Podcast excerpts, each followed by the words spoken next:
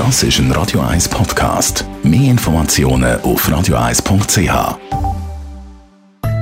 In Vino Veritas mit dem Radio 1 wie expert Carsten Fuß.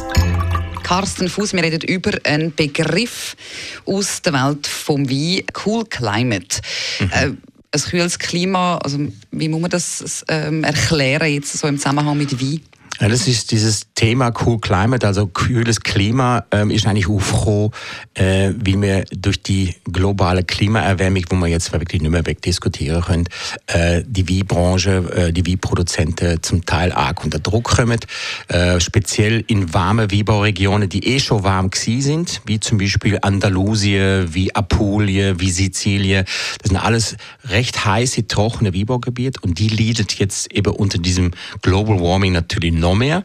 Und es ist zu befürchten, dass eben in 10, 20, 30 Jahren, wenn das so weitergeht, dass die wahrscheinlich gar kein Wein mehr können produzieren Und natürlich überlegen die sich, was können wir machen? Wo kommen wir äh, mit unserer Rebberg? Du kannst ja nicht einen Rebberg einfach zügeln. Also das heißt, du musst dir langfristig überlegen, wo wollte ich mit meinem, mit, meiner, mit meinem Business an? Und da kommt halt immer diese Frage auf Cool Climate oder wo gehe ich an? Wo ist es kühler?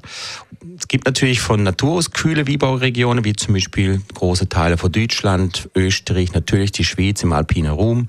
Äh, Neuseeland gilt als kühles Weinbauklima. Diese Zone gibt's. Es gibt aber auch innerhalb von wärmeren Weinbaugebieten gibt es kühlere Zonen. Und das ist eigentlich wahrscheinlich der, ähm, die Lösung vom Problem für viele Winzer, dass sie einfach sagen, okay, wir machen in unserem heißen Weinbaugebiet etwas Spezielles und da gibt es verschiedene Möglichkeiten.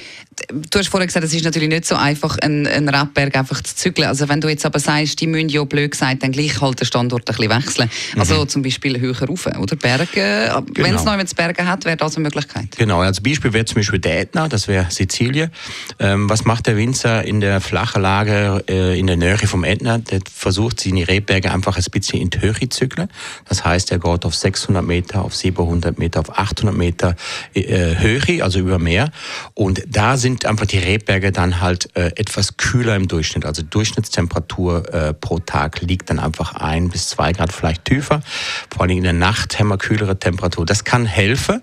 Dann versuchen einige Winzer einfach ihre sogenannte Südhanglage, wie man so schön sagt, ihre Sonnenlage, da wo am Orbig am längsten Sonne drauf schien, einfach in den Norden zu legen. Einfach das heißt, dass sie einfach am Orbig ihre Rebberge nicht mehr der Sonne entgegenlegen, sondern dass sie in die äh, Schattenseite aussuchen. Wenn das geht. Wenn das geht. Und das ist einfach auch noch eine Idee. Oder dass man zum Beispiel an einen Fluss geht oder an einen See geht, wo einfach die Rebberge einfach diesen kühlenden Einfluss vom Wasser haben, als Beispiel. Oder wie jetzt zum Beispiel kalifornische Gewinzer, die profitieren vom kalten Pazifik. Aber wenn, also das heisst aber schon, alle müssen zügeln. Also du kannst nicht etwas machen, blöd gesagt, mit deinem Rebberg, weiss ich nicht, Schatten geben oder irgend so, das kann man Nein, nicht. kannst nicht machen. Es ist einfach zu trocken und es ist ja nicht nur die Wärme, wo das Problem ist, sondern du hast auch gar kein Wasser mehr zur Verfügung.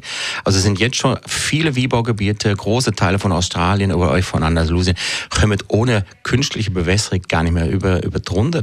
Das habe ich vorher auch noch gerade fragen, ganz kurz äh, als Abschluss. Äh, wenn du sagst, sie zügeln zum Beispiel an einen, an einen Vulkanhang oder näher als Meer, dann ist ja die Erde, also der Boden, ist ja dort ganz anders von der Zusammensetzung. Genau. Funktioniert das immer?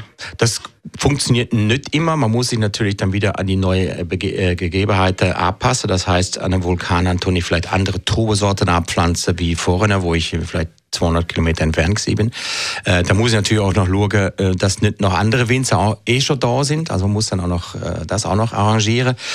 Man muss sich einfach wirklich der neue Gegebenheiten anpassen. Und, äh, aber ich denke mal, Winzer sind sehr, sehr gut im Anpassen. Also das ähm, sollte eigentlich kein Problem sein. Aber es ist ein Riesenaufwand und es ist nicht eine Entscheidung, wo man heute trifft für morgen, sondern es ist äh, eine langfristige Überlegung, die man muss machen als Winzer, als Produzent. Und da sind wir natürlich auch als Konsumenten dann halt mal gefragt, oder dass wir dann auch flexibel sind und von unserem geliebten heiße, alkoholstarke, südfranzösische, süditalienische wie vielleicht einfach mal abrücken und sagen, vielleicht sollte man wieder etwas probieren, wo vielleicht aus dem Cool Climate kommt. In Vino Veritas auf Radio 1.